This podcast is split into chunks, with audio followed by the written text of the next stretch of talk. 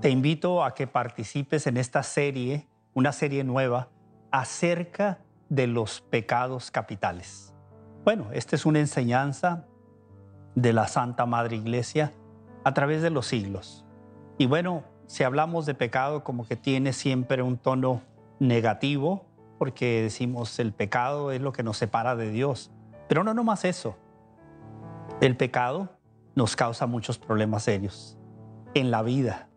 Por lo tanto, creo que es importante que descubramos de estos siete pecados capitales de los que vamos a hablar en las próximas series, o esta serie iniciando hoy con el primero, que es la soberbia. ¿En qué área de estos pecados capitales y por qué se llaman capitales? Bueno, porque de ahí descienden muchos otros pecados basados en la soberbia en este caso. Entonces, son capitales porque de ahí se derivan muchos, muchos otros pecados. Entonces creo que tenemos que hacer como un examen de conciencia porque si tendemos a estar más enfocados en uno de estos pecados o el enemigo nos ha engañado de tal manera que tenemos una adicción en ciertas áreas de nuestra vida, pues nos tiene que estar trayendo muchos problemas. Nos, nos está robando la paz, nos está eh, quitando la felicidad y nos está trayendo muchos problemas con los demás, inclusive con nosotros mismos. Cuando una persona no se siente satisfecha de sí misma, eh, sufre mucho. Hay personas que eh, son los enemigos más grandes, es la persona. Yo soy mi enemigo más, más grande de lo que he hecho. No me siento bien, me siento culpable, siento que las cosas no las hago bien. Entonces ahí hay una lucha. Pues tenemos que aprender de Dios siempre las cosas que pueden contrarrestar esos pecados que nos apartan de Dios. Hoy en este día vamos a hablar del primero, que es la soberbia. Quiero mencionar que cuando Satanás era un ángel, el ángel de luz, Lucifer, Luzbel, nos lo dice el profeta Isaías. Ahí es donde se revela que el diablo era un ángel, un ángel muy cerca de Dios, del Altísimo. Pero un día se le subió y quiso ser más que Dios. Y ahí es donde fue arrojado. Ahí entendemos que por eso el primer pecado capital en este caso es la soberbia. Cuando uno cree que es más que todos los demás, que uno se siente superior a otros, llega ese orgullo, esa vanidad, ese ego, y sin duda alguna tiene efectos negativos, y no solamente negativos, pueden ser obviamente resultados de muerte, de enfermedades. Por lo tanto, hoy vamos a ir a una historia que está en la palabra de Dios de dos hombres, uno que representa el hombre humilde que cree en Dios y el hombre que se siente que lo tiene todo en esta vida temporal, pero le faltaba lo más importante, tener la humildad, valorar a Dios en su vida en vez de la soberbia. Vamos a ir a la Sagrada Escritura, vamos a ir al Evangelio de San Lucas y vamos a preparar este momento para que podamos juntos caminar y ver cómo podemos nosotros entender primero qué es la soberbia y dos, cómo encontrar una respuesta para no ser soberbios. Vayamos a la Sagrada Escritura. De un hombre llamado Lázaro y un hombre rico. Lo encontramos en el capítulo 16 de San Lucas, del versículo 19 siguiente. Escuchemos la historia. Aquí vamos a enfocar en lo que este hombre pensó que tenía y que pensó que era lo máximo para su vida y acabó en una situación muy triste. Dice, había un hombre rico que vestía de púrpura y lino. Todos los días hacía espléndidos banquetes. Echado a la puerta del rico había un pobre cubierto de llagas llamado Lázaro, que ansiaba saciarse con lo que caía de la mesa del rico hasta los perros iban a lamerle sus heridas. Murió el pobre y los ángeles lo llevaron junto a Abraham. Murió, también el rico y lo sepultaron. Estando en el lugar de los muertos en medio del tormento, alzó la vista, divisó a Abraham y a Lázaro a su lado. Lo llamó y le dijo, Padre Abraham, ten piedad de mí, envía a Lázaro para que moje la punta del dedo en agua y me refresque la lengua, pues me torturan estas llamas. Respondió Abraham, Hijo, recuerda que en vida recibiste bienes y Lázaro por su parte desgracias. Ahora él es consolado y tú atormentado. Además, entre ustedes y nosotros se abre un inmenso abismo, de modo que aunque se quiera, no se puede atravesar desde aquí hasta ustedes, ni pasar desde ahí hasta nosotros. Insistió el rico. Entonces, por favor, envíalo a casa de mi padre, donde tengo cinco hermanos, que les advierta, no sea que también ellos vengan a parar en este lugar tormentoso. Le dice Abraham, tienen a Moisés y a los profetas, que los escuchen. Respondió, no, padre Abraham, si un muerto los visita, se arrepentirán. Le dijo, si no escuchan a Moisés y a los profetas, aunque un muerto resucite, no le harán caso. Palabra del Señor. Aquí en este pasaje encontramos dos personajes. Uno que tenía todos los lujos. Cuando dice al inicio que se vestía con este tipo de ropa, este habla de que era un hombre con mucho luz, que tenía banquetes. ¿Qué significa eso? Comer, beber, amigos. No quiere decir que es malo tener una fiesta, una celebración. Pero aquí está describiendo Jesús, que era un hombre que se le había olvidado lo más importante por enfocar en la soberbia, en el tener, en el sentirse superior a otros. Y tenía un hombre que estaba en la puerta. O sea, a este hombre no le importaba el que sufría. Este hombre le importaba solamente su vida. Solamente le importaba lo que a él le podía hacer sentir bien. Entonces aquí vemos que los dos mueren. Los dos mueren, como será para todos nosotros igual. Hoy hay buenos y malos, hay ricos y pobres. Un día tenemos algo en común. Todos vamos a morir y enfrentaremos el juicio del Señor. Cada uno tendrá que dar cuentas. Y finalmente, así como Lázaro y este hombre estaban en dos lugares diferentes, así terminará cada uno de nosotros. Al final de esta vida, muchos dudan si hay vida después de la muerte, pero Jesús lo, lo mostró, murió y resucitó. Habló del que creyera en Él iba a tener vida y vida eterna, hablando después de la muerte. Cada uno de nosotros tendremos que reconocer tarde o temprano que la vida no solamente es lo que está frente de mí. No, la vida es temporal y sí hay que buscar la forma de vivirla de la mejor forma posible, pero el futuro de la vida. La soberbia, uno de los pecados capitales, puede eliminarte, amigo, amiga, de entrar a la vida eterna. Se perderá lo máximo que puede un ser humano lograr tener. Porque todos fuimos hechos a imagen de Dios para vivir para siempre. Muchas veces pensamos que los que no van al cielo se mueren. No, tanto el que va al cielo como el que va al infierno está vivo. Su espíritu está vivo. Y aquí lo vemos en este pasaje. Lázaro murió y el hombre rico murió. Los dos estaban en dos lugares diferentes y estaban vivos. De hecho, que aquí nos presenta el Evangelio, que el hombre rico miró hacia arriba, miró hacia el cielo y miró a Abraham. Abraham ya había muerto hacía muchos años. También aquí nos enseña que cuando alguien muere, y tiene su fe en el Señor y vive bajo las leyes del Señor y lucha por estar en unión con el Señor, tiene ese lugar preparado, del cual Jesús les habló a los apóstoles. Voy a preparar un lugar para que donde yo esté, ustedes también estén.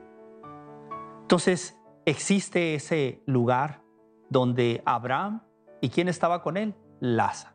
Interesante como describe la escritura, dice que Lázaro se fue con Abraham al cielo y el rico lo sepultaron. O sea, cuando nosotros creemos en la resurrección y la vida eterna, aunque tengan que sepultar a un ser querido y si creemos que Dios tuvo misericordia de él o de ella, creemos que está con, con el Señor en el cielo como Lázaro estaba con Abraham. Estaba con vida, estaba feliz, ya no estaba fuera de la puerta mendigando que le dieran algo de comer, esperando alguna sobra. Mis queridos amigos, muchas veces pasamos en la vida momentos difíciles, sentimos que nos falta todo, pero si tenemos fe, si tenemos confianza en Dios, lo tenemos todo. Pero la soberbia que hizo con este hombre lo destruyó. Tanto fue su afán que quería que viniera Lázaro a mojar con, con su dedo, con un poquito de agua. ¿Por qué? Porque estaba en el tormento. Y todos nosotros tenemos el riesgo como seres humanos, todos somos pecadores. Todos tenemos tendencia al pecado en una o en otra forma. Por eso estamos hablando de los siete pecados capitales. Hacer conciencia de cuál de estos pecados a mí me está produciendo el peligro de la muerte eterna. Ahí es donde tenemos que reflexionar.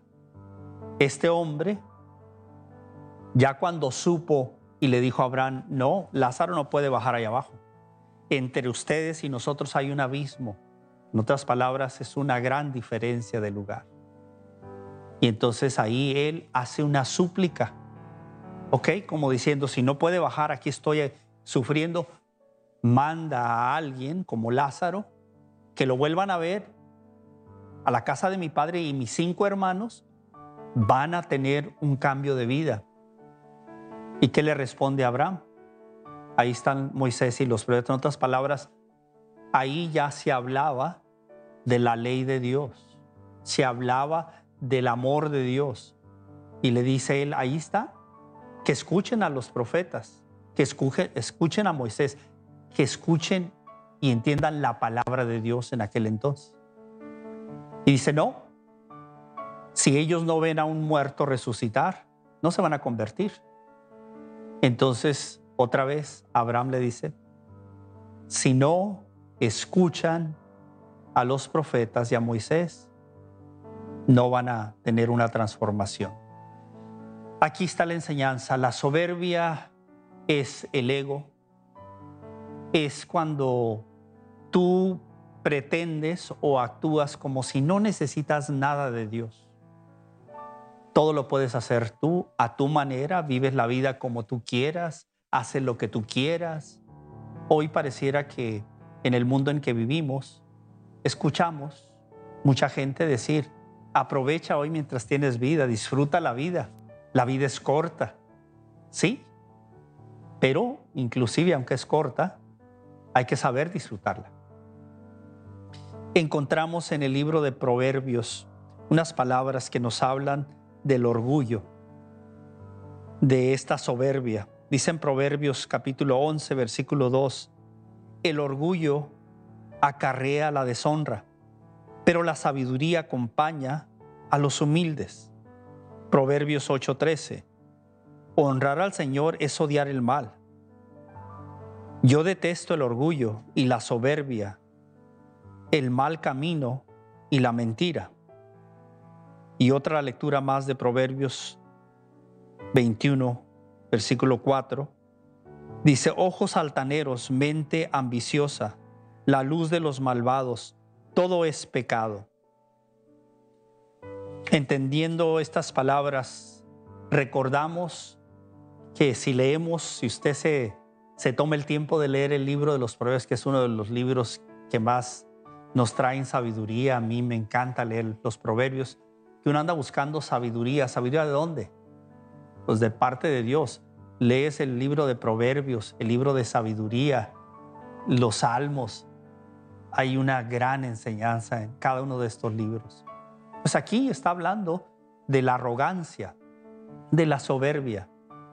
La palabra soberbia en el, es una palabra que viene del latín y las primeras palabras es super vía, en otras dice superbus. Entonces hoy en día esa palabra la podemos decir estoy súper feliz. Es el Super Bowl. O sea, todo lo que se mira en alto nivel. Estoy súper feliz porque hoy este, logré esto. Bueno, ese es el sentirse superior. ¿Cuál es lo contrario que tenemos hacia esto? Es la humildad. Es el poner los pies sobre la tierra con tu mirada en el cielo. Es saber que lo que logras hoy, qué bien que logres algo, no quiere decir que no luches por alcanzar tus metas, tus sueños, pero que el sueño y la meta no te hagan olvidar de lo esencial de la vida, que es tu relación con el Señor.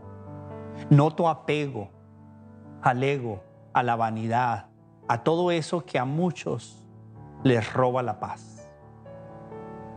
Hoy en este día también leemos del catecismo de la Iglesia Católica en el numeral 1866 lo que dice. Los vicios pueden ser catalogados según las virtudes a que se oponen o también pueden ser referidos a los pecados capitales que la experiencia cristiana ha distinguido siguiendo a San Juan Casiano y San Juan Gregorio Magno. Son llamados capitales porque generan otros pecados, otros vicios.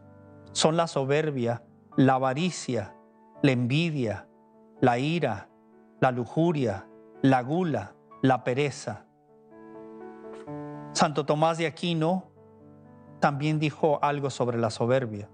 La soberbia recibe este nombre del hecho que alguien por su voluntad aspira a algo que está sobre sus posibilidades. Por eso dice San Isidro en su etimólogo, se llama soberbia porque quiere aparentar más de lo que es y a quien desea sobrepasar lo que es. Soberbio. Finalmente, también Santo Tomás menciona a San Gregorio. San Gregorio considerado su influjo universal sobre todos los vicios, tal como dijimos, no lo incluyó entre los vicios capitales, sino que lo consideró reina y madre de todos los vicios. Por eso dice en el moral, la soberbia, reina de los vicios, cuando se apodera del corazón, lo entrega a los siete vicios capitales, como, como si fueran capitanes de un ejército devastador de los cuales nacen otros muchos vicios. Aquí, mis queridos amigos, encontramos que se nos pone sobre aviso, este es un pecado, dice capital. Aquí lo, presenta en esta forma eh, Santo Tomás de Aquino como algo que se considera reina de los vicios. O sea, reina es el que gobierna todo lo demás. Si vamos a hablar de los otros pecados capitales, Aquí la iglesia nos enseña que la soberbia puede ser el resultado de llevarnos a los otros pecados capitales de los que vamos a estar hablando. Pero aquí, si podemos hacer énfasis en cómo confrontarnos nosotros mismos con la soberbia. ¿Cuántos de ustedes se han enojado mucho con una persona, con un amigo, con un compañero de trabajo, con un jefe, con una jefa, que te hace sentir que tú no vales, que te trata como, como si fueras solamente un objeto. Y cuánto coraje ha dejado eso en el corazón de muchas personas. Quiero decir también que hay personas pobres que tienen mucho orgullo y vanidad. Esto no quiere decir que porque el pobre es pobre, no tiene este tipo de luchas como es la soberbia. También hay que decirlo, dentro de la iglesia, dentro de lo religioso, también hay mucha soberbia. Hay hombres y mujeres que aunque tengamos mucho conocimiento, mucha formación, vemos hacia los lados y vemos quién está más que yo, menos que yo, estamos comparándonos y haciendo juicios. Ese es soberbio. ¿Qué es lo que realmente manifiesta un verdadero seguidor de Jesucristo? Lo contrario a la soberbia es la humildad, el ser humildes. ¿Qué dice Jesús en las bienaventuranzas? Especialmente la primera bienaventuranza. En el capítulo 5 de San Mateo, Jesús nos revela esto para todos los que realmente quieren vivir la vida en libertad y ser felices. Dice, felices los pobres de corazón, porque el reino de los cielos les pertenece. Bienaventurados también dice otras versiones, los de corazón humilde. De ellos es el reino de los cielos. Y Jesús también llega a decir, aprendan de mí que soy manso y humilde de corazón. Entonces, lo contrario a la soberbia es ser agradecido. Una persona agradecida siempre descubre que tiene más de lo que merece. Y cuando uno descubre que tiene más de lo que merece, uno es humilde. Pero cuando lo que tienes te sientes que es por ti y que porque tú has sobresalido y porque ahí entra la soberbia. ¿Qué podemos aprender del gran maestro? De lo que es la humildad. Él siendo el Hijo de Dios, se dejó insultar por la gente. Nunca él actuó odiando a alguien. Esa es humildad. Eso es dejar la soberbia a un lado, porque el soberbio cuando alguien lo critica se llena de coraje, porque es una ofensa, porque me están juzgando. La persona humilde como Jesús reconocía que tenía enemigos, pero era humilde. Él seguía con su misión trayendo la buena noticia a los pobres. ¿Quién eran los pobres? No eran solamente los pobres económicamente. Los pobres en la Biblia nos habla de los pobres de corazón, que reconocen que son pobres y necesitan la riqueza de Dios. Esos son los pobres. En el caso de cada uno de nosotros, reconocernos pobres delante de Dios es reconocer que necesitamos la ayuda de Dios. Sentirte rico ante los ojos de Dios es pretender que no ocupas nada. Un rico no se preocupa si tiene todo para vivir el resto de su vida. Entonces eso lo lleva a sentirse satisfecho de no pensar que va a necesitar nada. Ahora, está bien que los que logran tener una fortuna y, logran en base a su trabajo, está bien. Repito, pero si eso se convierte en soberbia, donde ya no dependes de Dios porque por tu propia, eh, tus propias metas las has logrado, ya no ocupas de Dios. Ya no. Ahí estás en el, en el riesgo, querido amigo, de perder lo más importante. Este hombre rico perdió lo más importante en su vida. Cuando Jesús ha venido para salvar tu vida y la mía de la muerte y del infierno. A eso ha venido Jesús. En una cruz Jesús derramó su sangre, lo dio todo, lo aceptó todo por amor a ti y amor a mí, por nosotros los pecadores. Entonces, ignorar lo que hizo Jesús en la cruz es soberbio. Ignorar lo que hace Jesús todos los días que extiende su mano para llamarte, para que tu vida sea mejor, eso es falta de agradecimiento. Eso es soberbia. Entonces pudiéramos identificar que los soberbios son los que no quieren buscar a Dios. Son los que pretenden hacer de sí que ellos son los dioses. No necesito nadie más, yo solo. Por lo tanto, hoy yo te invito a ti a que tomes la decisión de entender lo que es la soberbia. Y no solamente en esta reflexión, date a la tarea de ver los detalles. Hoy tenemos diferentes formas de tocar un tema y, meterte a la computadora y ver tantos temas sobre, sobre la soberbia en este caso. Y puedes aprender tantas cosas que están pasando en la vida y en el mundo y cómo las puedes superar, especialmente si te acercas a Dios.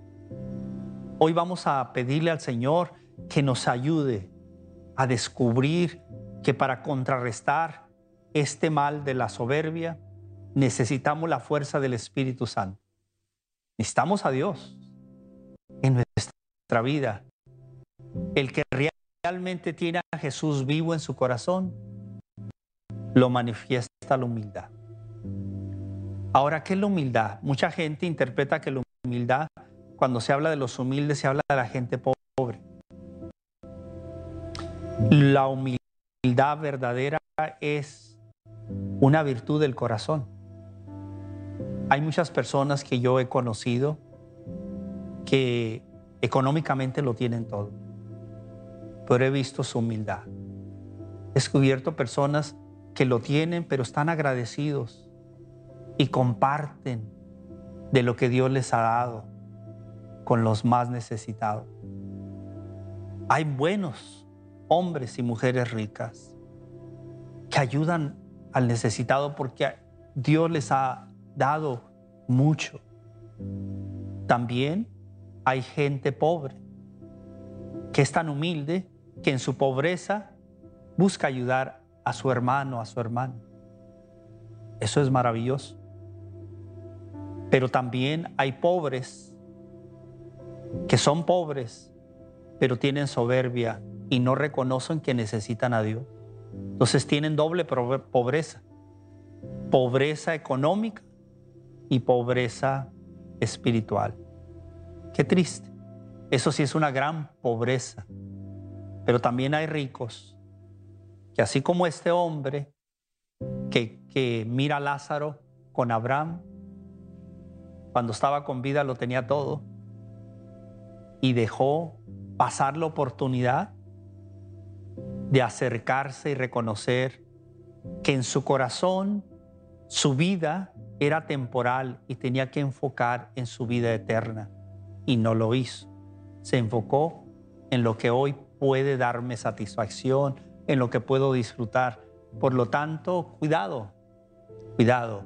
Podemos disfrutar de la vida, podemos disfrutar con nuestra familia, podemos ir de todo eso es bonito, pero sin descuidar nuestra relación con el Señor. Porque otra vez, la soberbia te hace pensar que no necesitas a Dios, que no necesitas ir a la iglesia, porque dependes de ti.